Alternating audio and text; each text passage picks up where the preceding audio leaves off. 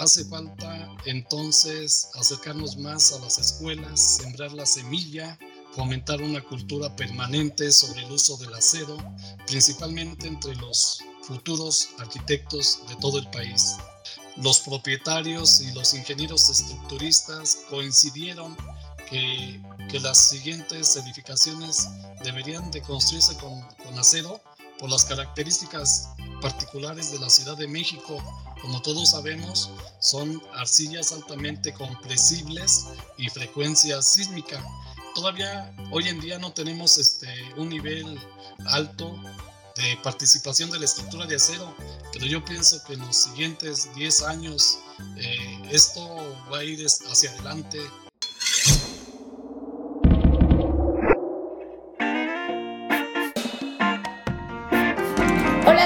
nuestros podescuchas, bienvenidos a este cuarto episodio de nuestra nueva temporada de Hablando en Acero. Doy la bienvenida a mis compañeros a Yari, que ya por fin estás acá en este episodio. De vuelta. De vuelta. Y Oscar, bienvenido, ¿cómo estás? Muchas gracias, muy bien. Otra vez que gusto saludarlas. Y pues bueno, arrancamos el, programa un poco como invitándolos, primero que nada, a que si les está gustando esta nueva temporada, pues que no dejen de, eh, de visitar nuestro canal, de ver los episodios eh, pasados, ¿por qué no? Y también pues de compartirlo. Es muy importante para nosotros que esté difundiéndose este programa porque lo hacemos con muchísimo cariño y para ustedes. Y bueno, también quisiéramos comentarles que el pasado viernes, primero de julio, se celebró el Día del Ingeniero. Y para Verdad Corsa es muy importante celebrar eh, esta profesión porque es muy importante para, sobre todo para la industria de la construcción.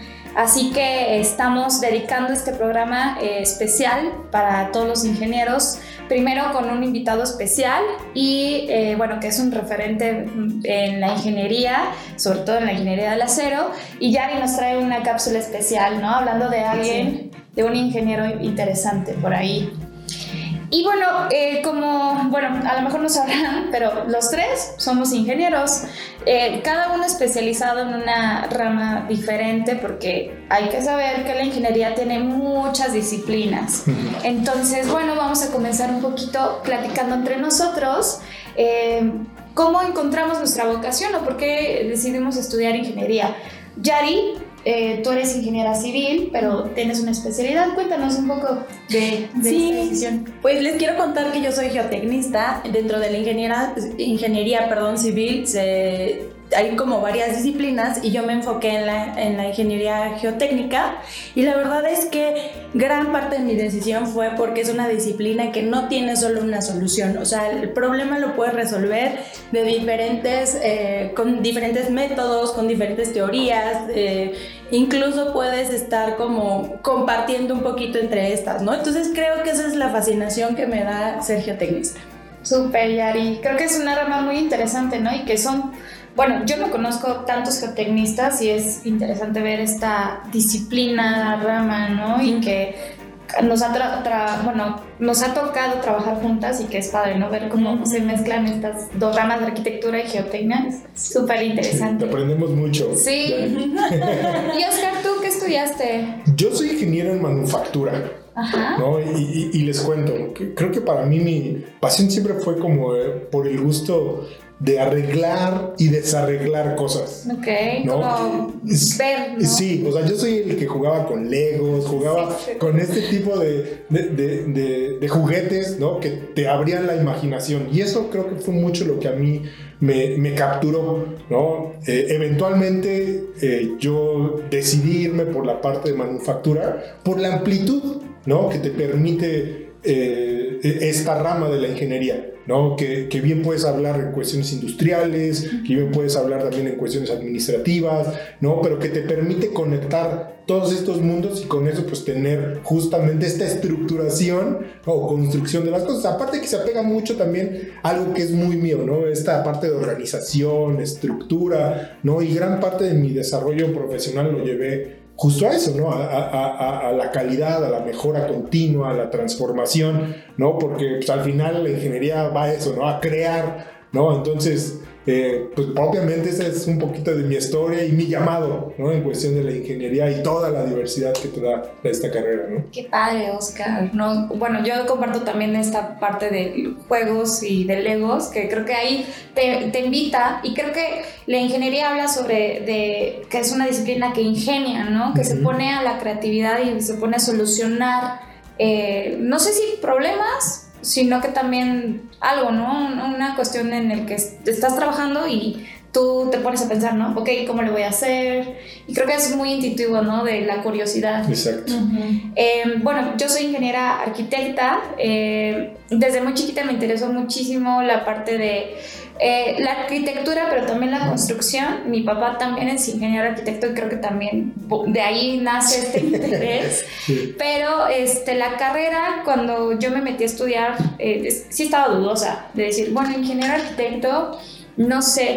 Y al final creo que es muy padre combinar estas dos disciplinas de que, ok, no nada más diseñas y ves lo bonito, lo estético, sino que también eh, compartes esta parte, ¿no? De, tal vez resolver diferentes ámbitos de la construcción, ¿no? Que, tienes que tener visión de instalaciones, estructuras, todo. Entonces eso, pues, es, está padre, ¿no? Que puedas implementarlo en la, en la carrera. Sí. Y, pues bueno, queremos invitar a todos nuestros escuchas que son ingenieros a que nos comenten por qué decidieron estudiar ingeniería o qué eh, disciplina de la ingeniería están eh, laborando o estudiando y pues bueno, ahí por pues, generar comunidad en, en, las redes. Sí, cómo fue su llamado, ¿no? O sea, cómo llegaron a esa chispa que te dice, para allá vas, ¿no? Sí. Bien. Y pues bueno, ahora vamos a arrancar con la otra sección que viene, que es, como ya saben, la de Oscar, con inteligencia de mercado, para hablar un poco de qué es lo que está pasando ahorita en el, en el mercado. Cuéntanos, Oscar. Sí, pues les platico, ¿no? Como siempre, empezando primero con datos económicos. Eh, y bueno, el peso, ¿no? El peso... Eh, pues realmente ha estado estable, ¿no? La, la realidad es que su comportamiento eh, ha sido dentro de los límites, ¿no? Incluso hay mucha información en donde el peso ha sido una de las divisas que mejor comportamiento a nivel mundial ha tenido, ¿no? Eh, y bueno, hoy en día, ¿no? Al corte de hoy, ¿no? Que estamos grabando el podcast, la cotización estaba en 20.72 pesos, ¿no? Entonces, si ven, hemos estado hablando siempre en, esta, en estos límites, 19, 20, ¿no? Y en estas fronteras. Hablando un poco de la inflación, lo hemos estado repitiendo ya, creo que a lo largo de toda esta cuarta temporada, ¿no? Y, y, la realidad es que eh, esta situación sigue alza, ¿no? Este, para todos los alcistas y todos los económicos, esta es una situación que ya está generando ciertos ruidos en el mercado, ¿no? Porque pues, el comportamiento pues, sigue con la misma tendencia, a la alza. ¿No? Entonces ya incluso vimos en meses pasados ahí ciertas acciones de, eh, de, los distintos gobiernos, ¿no? Para tener un mayor control. Sin embargo, no ha tenido ahí un, un impacto deseado, ¿no? En México particularmente estamos hablando que estamos a corte al mes anterior, en 7.65, ¿no? Recordando que veníamos de 7.5, ¿no? Entonces estamos teniendo pequeños incrementos que ¿dónde lo vemos? En la bolsa. ¿No? Entonces, este, pues el mensaje es seguir estando alertas, ¿no? Y, y, cómo al final del día se siguen implementando acciones para tener un mayor control. Ok. Ahora pasando a la, a, la parte industrial. Bueno, pues continuamos con una racha positiva, ¿no? Este, ahorita el indicador de actividad industrial se posicionó en punto 6, ¿no? Eh, esto es bastante bueno, ¿no? Realmente esto nos indica que pues todos los sectores de la actividad industrial están desempeñándose de manera adecuada, entonces, eh, pues al final, ahorita lo que es la minería, lo que es la construcción, lo que es la, las industrias manufactureras han tenido un buen desempeño en el, en el, último mes, ¿no? Y bueno, pues esto al final del día ayuda a la economía a seguir ahí, al menos desde la parte industrial, ¿no? Seguir ahí con los motores encendidos, ¿no? Y, y con un, un camino ahí próspero, ¿no?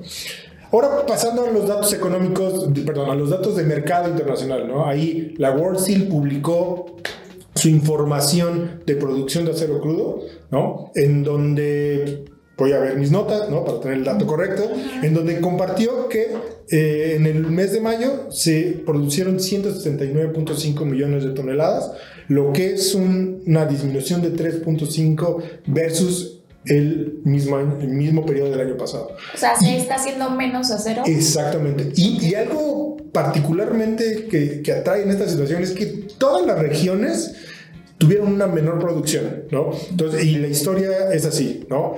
si hablamos de África, 1.1 con 18.9% menos de producción, Asia y Oceanía con 126 millones, que es 1.7 menos, ¿no? Estados Unidos, la Unión Europea, 19.9, que es un 6.8 menos, ¿no? Eh, hablando puntualmente de, de, la región de Norteamérica, fueron 9.9 millones de toneladas, que es 4% menos. Entonces, si vemos todas las regiones, hubo una, una contracción en la producción, ¿no? que es un poco también el síntoma de ya cómo estamos viendo que los mercados se están estabilizando después de un momento ¿no? que hubo mucho auge. ¿no? Entonces también hay que tener eso en el radar y por qué un poquito también ahí la producción tuvo esta, este pequeño retroceso en términos de producción, ¿no? O sea, eso, Sí, justo eso te quería preguntar. Bueno, eso es en términos de, de producción, pero siempre sale a, la luz el precio, ¿no? O sea, se, se, estabiliza el precio de nuestros materiales o esto influye de alguna manera o ¿cómo es? Sí, siempre que hablamos de, de, en términos de mercado, tenemos que desagregar dos cosas, ¿no? O sea, uno es la producción y otro es el consumo, ¿no? Al final el acero es un commodity. ¿no? Y al final, por la oferta y demanda, entra el factor del precio, ¿no? Entonces, eh, el hecho de que haya una reducción en la producción no es vinculante con el precio, ¿no? Entonces, eh, si bien es, parte del análisis, ¿no? son dos cuestiones eh, separadas, ¿no? Que vale la pena analizarse de manera separada. En algunas situaciones puntualmente puede haber una vinculación o una, o una mayor este, eh, sí, una mayor vinculación, ¿no? Y en otras no necesariamente. No, Oscar, pues vamos a aprender mucho contigo y estos datos y todo, porque ya esto, esto de entender el mercado eh, creo que es un buen factor, ¿no? Bien, cuenten con eso. Pues Oscar, muchas gracias por toda la información. Ustedes. Ah, vamos a continuar entonces con nuestra siguiente eh, parte del programa, que es la entrevista con nuestro invitado especial. Bueno, ahora vamos a pasar a nuestra eh, parte de la entrevista con un invitado muy especial, chicos. Eh, tenemos el honor, de verdad es un honor tener acá acompañándonos al maestro en ingeniería Héctor Sorto Rodríguez. Así que pues me voy a permitir eh, leer un poquito de su semblanza para quienes no lo conocen.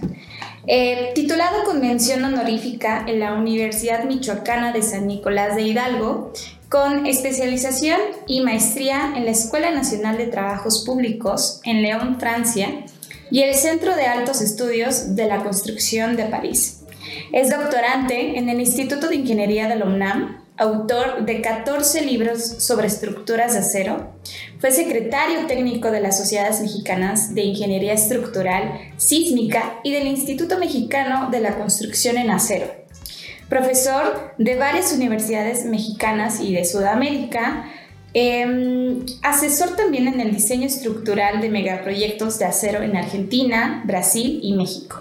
Es autor de 25 libros eh, y artículos de estructuras de acero en la revista de Cámara Mexicana de la Industria de la Construcción y es director general del Centro Regional de Desarrollo en Ingeniería Civil.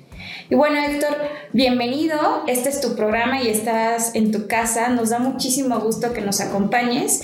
Y queremos empezar esta entrevista eh, con que nos cuentes cómo descubres tu vocación como ingeniero civil. Buenos días a todos. Quiero agradecer al equipo Yerdao que está en esta entrevista y por supuesto también a los directivos. Miren, les platico, cuando terminamos la preparatoria o el bachillerato, nos hacemos una pregunta muy importante que va a definir el resto de nuestra vida. ¿Y ahora qué voy a hacer? Ya cuento con estudios de preparatoria, hacia dónde voy. Cuando yo terminé la preparatoria en el colegio primitivo de San Nicolás de Hidalgo, en la Universidad Michoacana, lo que hice fue acercarme a la universidad y ver cuáles son las licenciaturas que en aquella época se estaban ofertando y recuerdo que había ingeniería mecánica, ingeniería eléctrica, química y civil. Y opté por ingeniería civil porque cuando era joven pues me gustaba hacer maquetas eh, de barro, de obras, de ingeniería civil. Y creo que ese fue lo que me animó para, para escoger este, la carrera de ingeniería civil. Después, cuando, cuando decides, pues ya sabes que te vas a dedicar a esto el resto de la, de la vida. Y si no escogemos bien, pues viviremos un poquito arrepentidos o de plano nos dedicaremos a otra cosa porque simplemente la carrera no nos gustó.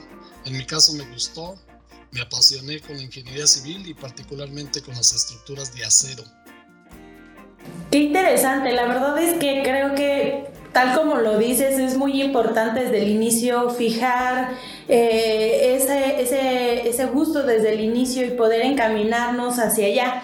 Pero fíjate que tengo una pregunta porque a mí me, me causa intriga saber un poco acerca de, de en qué punto decides especializarte en las estructuras de acero como... como una solución constructiva y pensar en este material como alternativa de, de, o una opción óptima en, en, la construcción.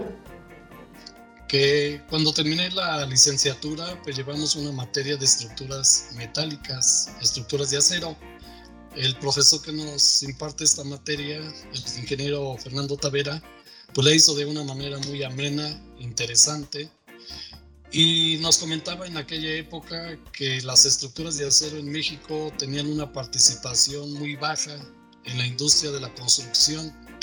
Entonces me quedé con esa idea y pensé que era la oportunidad para especializarme en estructuras de acero.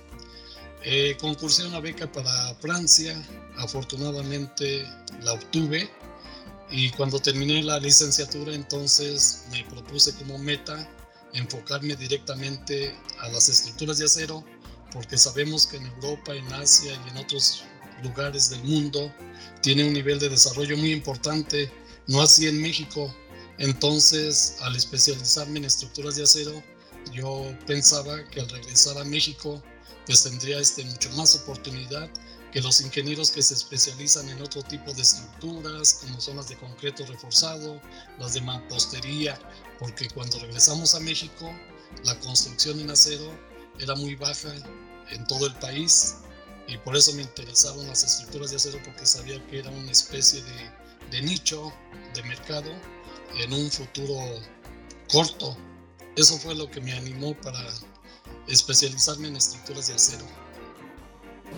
Profesor, ¿no? Eh, primeramente también ahí eh, yo quería reconocer la trayectoria ¿no? Eh, eh, escuchar la semblanza es una inspiración, ¿no? Y, como ahorita nos comenta, creo que también esa inspiración también fue esa visión, ¿no? De, eh, buscar el mayor conocimiento, ¿no? Viendo otros mercados y, de ahí traerlo hacia México, ¿no? Y, sobre esa visión y esa expertise, ¿no? Que, que fue generando, ¿no? Y que hoy lo lleva a tener esa trayectoria.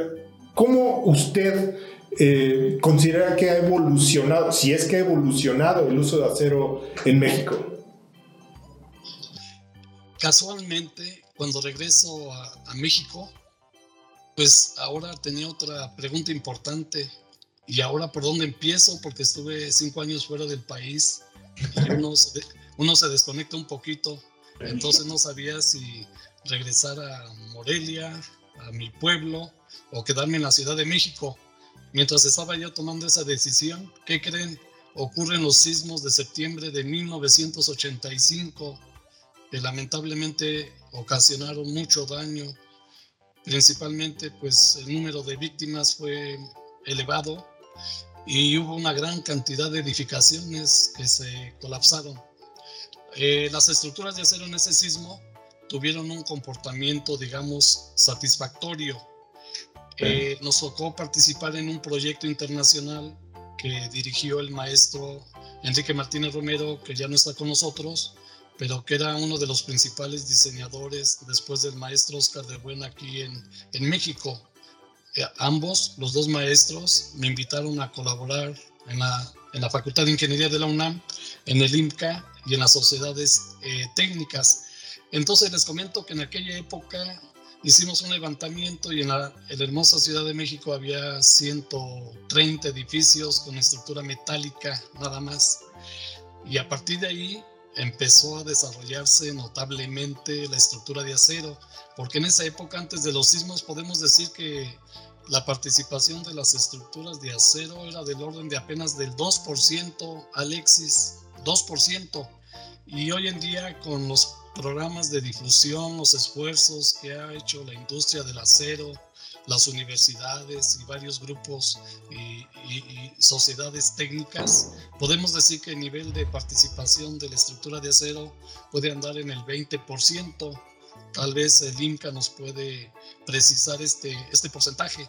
Entonces ahí este, empecé a aplicar los conocimientos adquiridos y, a partir de 1985 para mí es el parteaguas porque, repito, empezamos a ver en toda la Ciudad de México esqueletos de acero de diferentes alturas.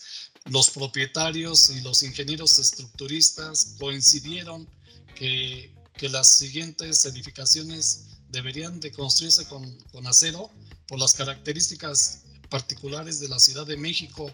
Como todos sabemos, son arcillas altamente compresibles y frecuencia sísmica. Y entonces el reto, o por qué se desarrollan las estructuras de acero, porque hay varios requisitos especiales y muy estrictos. Eh, Alexis, tienes que diseñar y, construir un edificio alto en un suelo eh, muy difícil, en un suelo blando y además esa zona este, preponderantemente sísmica. Entonces esos retos permitieron que la estructura de acero con las ventajas competitivas que tiene con relación a otros tipos de estructuras, eh, su, uso fuera este, mayor. Todavía hoy en día no tenemos este, un nivel alto de participación de la estructura de acero, pero yo pienso que en los siguientes 10 años eh, esto va a ir hacia adelante y, en la mente de los arquitectos estará primero eh, la estructura de acero sobre otro material cuando se trate de edificios donde tienes que salvar claros grandes y de usos variados. Entonces, resumiendo, creo que la estructura de acero pues ha evolucionado de manera notable, ha proliferado, particularmente después de los temblores de 1985 y el futuro inmediato en la construcción en México será el acero estructural. Sí, Héctor, y creo que algo que mencionaste en la anterior eh, pregunta, ¿no? Que tú decides ir a estudiar y especializarte en estructuras eh, metálicas, ¿no? Que, así se le llama, ¿no? En la, escuela y que eh, viste esta oportunidad, ¿no? Porque pues en México no, no se construía tanto en acero y que cuando regresas eh, suceden todos estos eh, temas, ¿no? Del sismo y que hay que cambiar y actualizarnos, ¿no? Por supuesto, y que creo que justamente, ¿no? Ya lo mencionaste, el, acero sirve muchísimo para poder eh, reforzar, poder hacer espacios amplios y sobre todo, pues que funciona muy bien, ¿no? En este, en este tema de, de, sísmica. Así que creo que es muy interesante, ¿no? Que tú, creo que siendo pionero, ¿no? De las estructuras de acero, pudiste abarcar todo lo que aprendiste, como ya lo mencionaste, y, es muy importante que aquí hagamos pues más conciencia, ¿no? Que pues va, eso es el, el, futuro, ¿no? Porque muchas ciudades grandes está, en Estados Unidos, en Europa, pues mucho uso, bueno, se usa mucho el, el, acero, y eso es muy importante, ¿no? De cómo aquí lo podemos replicar y estar utilizando todas estas ventajas eh, pues, técnicas, ¿no? Que tiene eh, y propiedades del acero. Y con esto quiero abarcar mi siguiente pregunta, eh, que revisamos en tu experiencia que contribuiste como asesor estructural de, diseño de megaproyectos en acero. Y esta parte en particular nos llama mucho la atención. Eh, cuéntanos, ¿cuál fue el mayor reto o, o, más desafiante que te enfrentaste durante, este, durante esta labor? ¿O cuál fue el proyecto que, que te causó como más interés o, o más retos ¿no? de, que te enfrentaste? Bueno, uno de los retos más importantes cuando te toca participar en megaproyectos, eh, muchos de ellos que creen que se diseñan en otros países y entonces tenemos que, nuestra participación consiste en hacer una revisión muy cuidadosa para ver si los parámetros que tomaron en cuenta en el análisis, en el diseño estructural, son consistentes con los de México.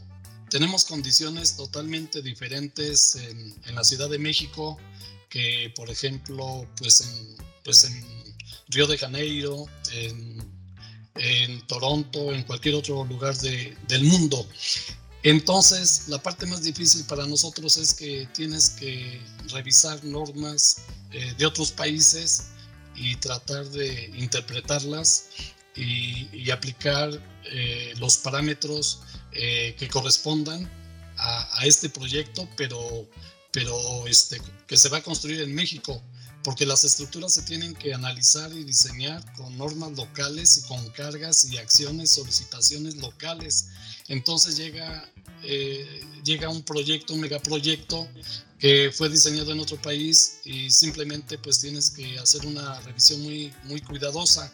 Y además, fíjate que es más difícil eh, revisar que diseñar una estructura original porque justamente el reto que me ha tocado es que algunas eh, estructuras grandes han tenido problemas de comportamiento estructural y ahora la parte difícil es tenemos que aplicarle un refuerzo y ese refuerzo cómo va a ser y, eso implica entonces eh, estudiar este, el proyecto ejecutivo de todo de todo a todo entonces uno de los retos más importantes justamente es recibir el diseño estructural de un proyecto hecho en otro país y que lo tengas que adaptar a las condiciones de, locales de tipo de suelo, eh, parámetros sísmicos, etcétera, a nuestras, a nuestras regiones.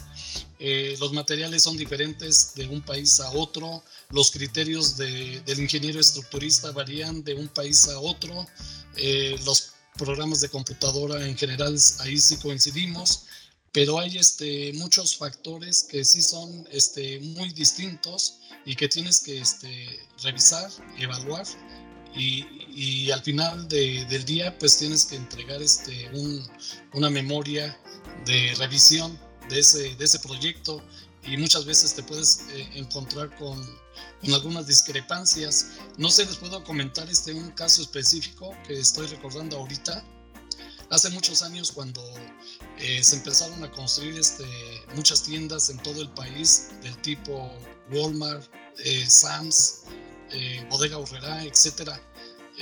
Muchos de estos proyectos ya, ya están tropicalizados y se han diseñado en Estados Unidos. Y, y, este es un prototipo que quieren implementar en cualquier parte del país. Y lo que les comentaba, no es lo mismo diseñar una estructura en Lázaro Cárdenas, Michoacán, que en Monterrey, entonces, el proyecto que viene de Estados Unidos, que son proyectos que son este, prototipos y que quieren que se construyan de manera idéntica en cualquier región del país, pues simplemente ahí este, les hemos advertido o le, decíamos a los, a los inversionistas que tenían que hacer las adecuaciones para México. Muchas veces no aceptaban y, y muchas eh, estructuras eh, se construyeron este, exactamente igual para para diferentes zonas con condiciones sísmicas de viento totalmente diferentes. Entonces, esos son, digamos, este, retos que, que nos ha tocado vivir también. Sí, muy interesante, ¿no? Porque creo que justo este, esta ojo crítico y esta pericia ¿no? Sumado obviamente el que ha aportado toda la trayectoria, ¿no? Este, abona mucho a tener ese ojo, ¿no? Como dicen, clínico, ¿no? Para poder, eh, como comentabas, ¿no, Héctor? O sea, ahí dar una memoria que al final sea el, el, mejor modelo de acuerdo a lo que está buscando, ¿no? Y, y que al final, pues, eh, esto abona a, a, también a, a, tu otro comentario, ¿no? Que eh, deja la, como experiencia de que pues, cada proyecto es único, ¿no? Y que se tiene que evaluar por sí solo con las condiciones del lugar donde se va a poner, ¿no? Entonces creo que justo esta sinergia, ¿no? Y esta pericia ayuda a tener este, este ojo fino, ¿no? Este, para tener un proyecto exitoso al final del día, ¿no? Y, bueno, Héctor, ¿no? acá yo quiero ahora hacerte una pregunta yendo de otro rol, ¿no? Como profesor, ¿no? Este, y en ese sentido, Héctor, ¿no? A mí me gustaría que nos platicara, ¿no? ¿Cuál es tu opinión, ¿no? Sobre eh, eh, la educación hoy en día en México respecto al acero como un modelo constructivo? he tenido oportunidad de desarrollarme en diferentes actividades de la ingeniería civil.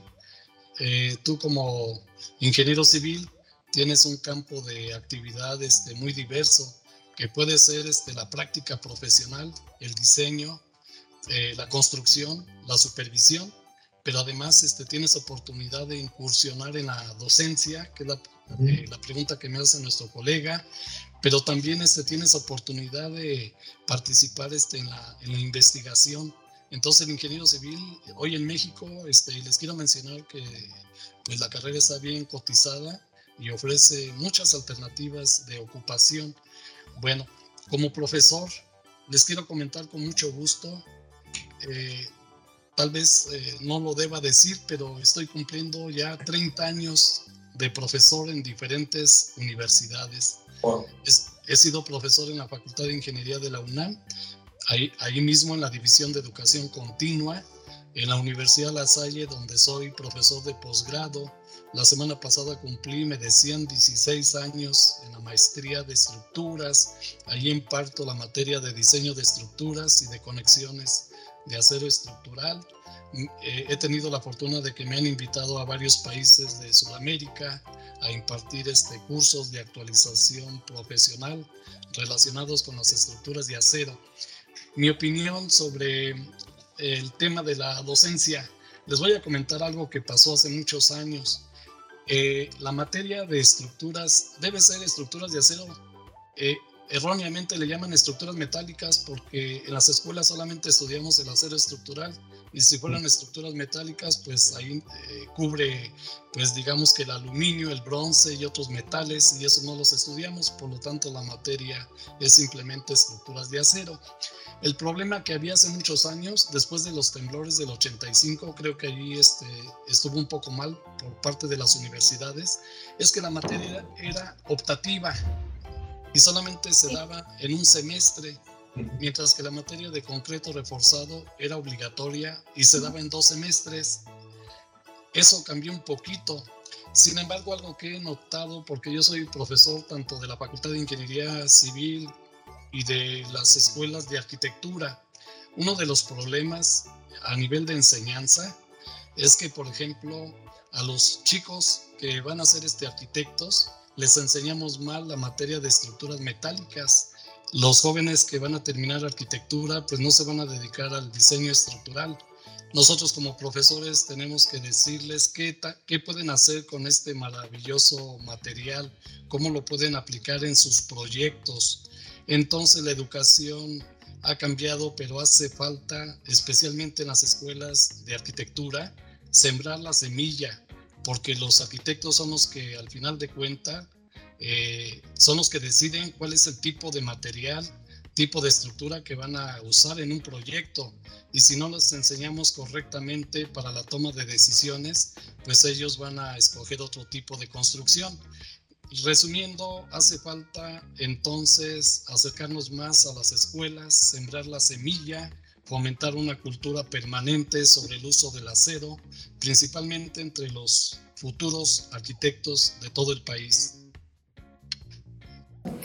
Qué interesante, Héctor. La verdad es que a mí tu trayectoria me impresiona, tal como decía Oscar, que es todo un, todo, o sea, toda una vida, ¿no? O sea, hablabas de 30 años eh, dando clases, la verdad que te felicitamos porque creo que es una labor interesante de, llevar a las escuelas y, y, y, a, las diferentes disciplinas, tanto en arquitectura como ingeniería, pues esta labor de, de utilizar el acero en las estructuras o en los diseños, ¿no?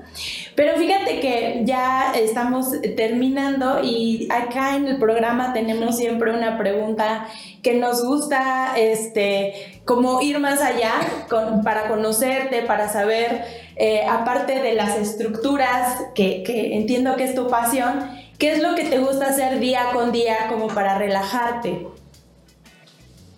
Pues en realidad hago muchas eh, actividades eh, comunes eh, de repente me gusta ir al cine si, si hay una buena película.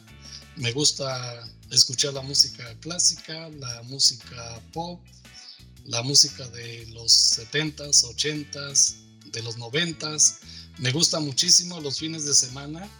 Le llamamos pueblear, visitar este, muchos pueblos de nuestro, de nuestro hermoso país, pero bueno, igual este, también me gusta mucho viajar, particularmente cuando me invitan a Sudamérica, no solamente la parte académica, sino también este, conocer eh, otros, otros países, otras eh, culturas. Eh, me gusta mucho, o me gustaba mucho más bien montar a caballo, me fascinaba esa actividad que es la, que es la equitación. En general, pues eso es lo que, lo que más me agrada de, de la vida o de la poca vida que tengo libre. Eso es más o menos lo que hago, este, chicos. Pues Héctor, queremos darte muchísimas gracias por acompañarnos. Creo que compartimos muchísimo los tres acá este gusto por viajar, por conocer nuevas ciudades. Eh, creo que ayuda muchísimo ¿no? en nuestra profesión ver eh, pues, otras construcciones y que ver esas similitudes en la cultura latinoamericana ¿no? que habías mencionado. Eh, y que también ver las diferencias que se pueden transmitir y que, bueno, complementan a, a, nosotros, no solamente en el ámbito profesional, sino que, pues por supuesto, en el ámbito personal. Así que Héctor, de verdad muchísimas gracias de nuevo por acompañarnos. Es un gusto tenerte por acá. Que celebres con nosotros el Día del Ingeniero, que estamos muy contentos eh, no solamente de compartir con nosotros los viernes del acero y que, bueno, por acá este, estamos haciendo más cosas en conjunto, los artículos. Y bueno, chicos, este, estamos muy agradecidos ¿no? de, de que haya compartido con nosotros. Muchas gracias, Héctor. Muchas gracias. Muchas gracias, Héctor. Que tengas un buen día. Gracias. Muchas gracias a todo el equipo de Yerdao y también a los directivos de esta, de esta empresa importante para el desarrollo de las estructuras de acero en todo México y en América Latina. Buenas tardes, chicos. Gracias. Gracias. Nos vemos pronto.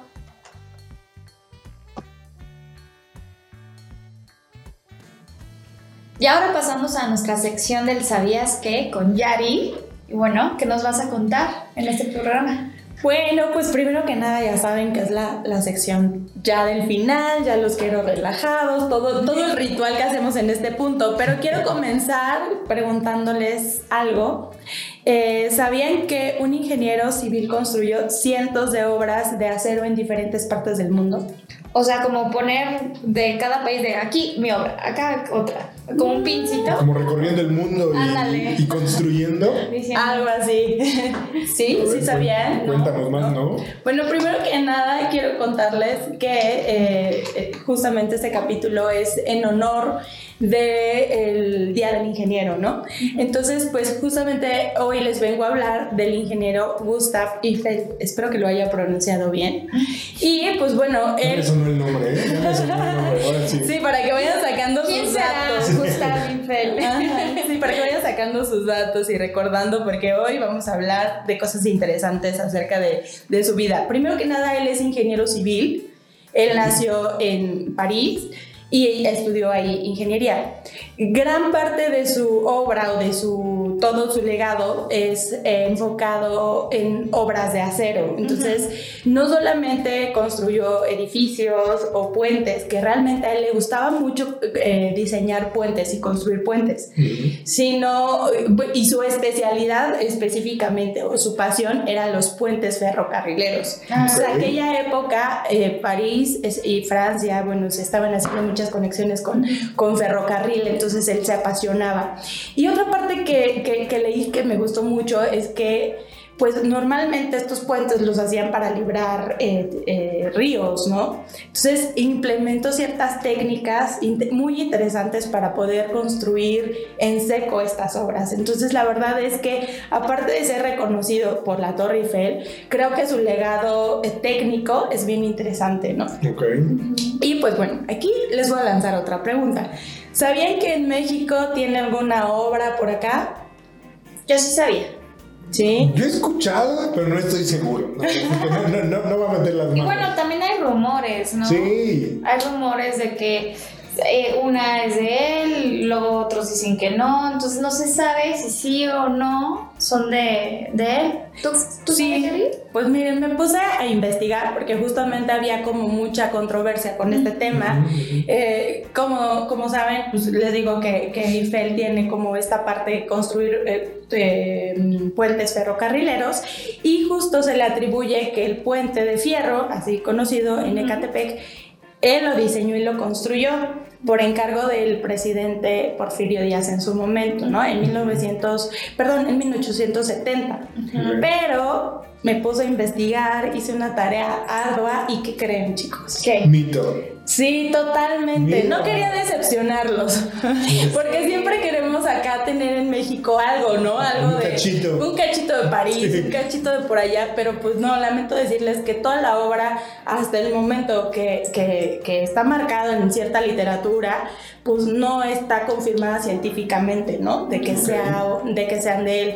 Entonces, justamente me di a la tarea y dije, bueno, si no es de él, este, ¿cómo, cómo, ¿cómo es la historia de este puente? Aprovechando un poquito el tema. Y quiero ser breve porque creo que sí, son datos un poquito este, de historia. Eh, y bueno, este, este puente se construyó eh, por encargo a Inglaterra y se trajo a México.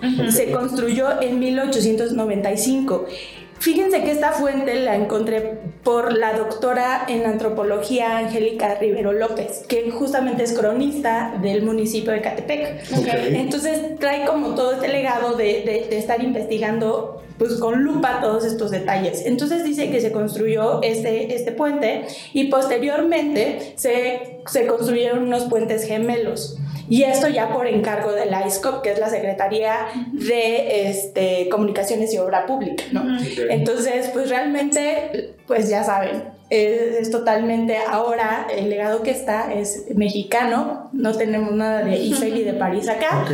Pero les quiero decir, hay otros, otras obras que se le atañen a él, ¿no? Por ejemplo, el Palacio de Hierro de Orizaba. Muchos dicen que es de él y, y así lo argumentan porque justamente hay una plaquita Ah, afuera que dice Eiffel, pero no, o sea, cero. No hay como el argumento este, técnico para decir si es de él. O que haya registro de que él vino, ¿sabes? O sea, y yo creo que como justamente en esta época de cuando Porfirio Díaz estaba, eh, la arquitectura del hierro estaba muy de moda y bueno, él trajo mucho arte aquí a, a México y a muchos artistas. Seguramente En pues, una de ahí, esas. en una de esas dijeron, no, pues seguramente vino que él aquí a poner su puente o, o este palacio, ¿no? Sí, o dejó algún legado, ¿no? Porque no solamente es el Palacio de Hierro, también, por ejemplo, está la iglesia de Santa Bárbara, que es esta en la península de Baja California, Ah, también se dice que es de él. Este, o el kiosco del Jardín de Juárez en Cuernavaca. Entonces, al menos estas cuatro obras, el puente, el kiosco, la iglesia y, este, y el palacio, se atañen a él, pero hasta ahora no hay un registro que formalmente lo haga este, de su propiedad, ¿no?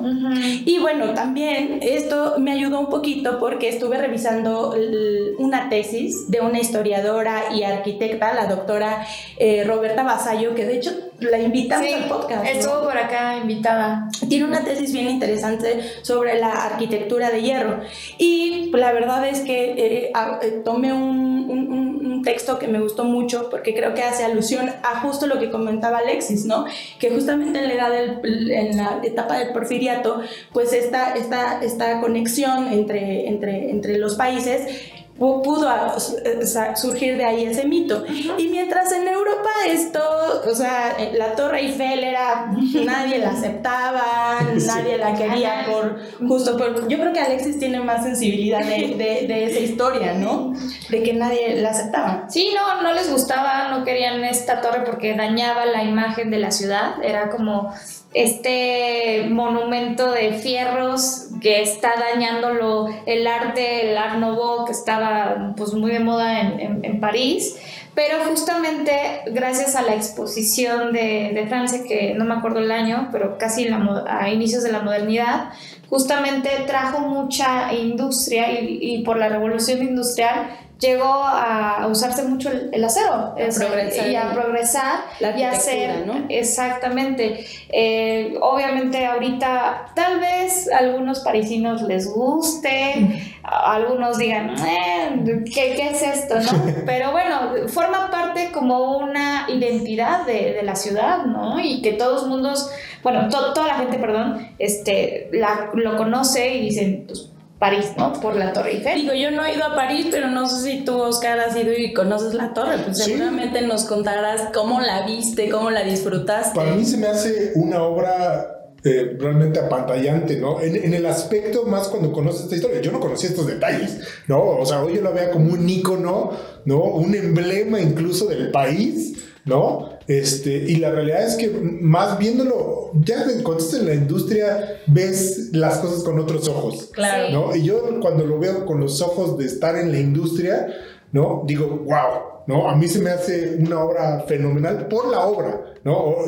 yo discrepo y a lo mejor no soy el mejor juez de decir si es bonita o no, pero a nivel personal, en el momento que yo la vi, dije, wow. Te impacta. Te impacta, o sea, por el tamaño, por la estructura, por los detalles. Los detalles. No, e incluso cuando ves el tiempo y dices, ¿cómo, ¿cómo subieron eso ahí? No, o sea, todo ese tipo de, de, cuestiones históricas, ¿no? Que, que, cuando vas analizando las obras dices, órale, ¿no? Entonces, mi, mi, impresión es esa. Y, y, para la época fue un avance muy grande para el, para el tema de la ingeniería que hayan logrado construir esta pues, torre eh, con todas las limitaciones técnicas. Exacto, las limitaciones y, y obviamente el acero, producirlo y que aguante y que todavía resista. Obviamente hay que tener el mantenimiento, pero pues que en día esté ahí puesta y parada. Es increíble. Sí. pero justo estos comentarios son interesantes porque Roberta Basello dice esto, ¿no? En su momento la verdad es que en París, o sea, la criticaban mucho, ¿no? Pero en la actualidad, ahora que este Oscar, supongo que hacer eh, recientemente la viste, o tú Alexis, o sea, creo que en, en, la actualidad nos da un impacto diferente. Pero bueno, mientras se construía o se terminaba de construir, en México la arquitectura de hierro se veía como un tema de progreso, ¿no? De consolidar una etapa donde ya estábamos en, en otro nivel en, en, en México, ¿no? Sí. Y pues bueno, chicos, esto les quería contar. La verdad es que yo me puedo entender un poquito, pero la verdad es que pues les recomiendo que, que, lean un poco la tesis y que si tienen algún comentario no los dejen en las redes sociales o pues en, en este episodio, ¿no?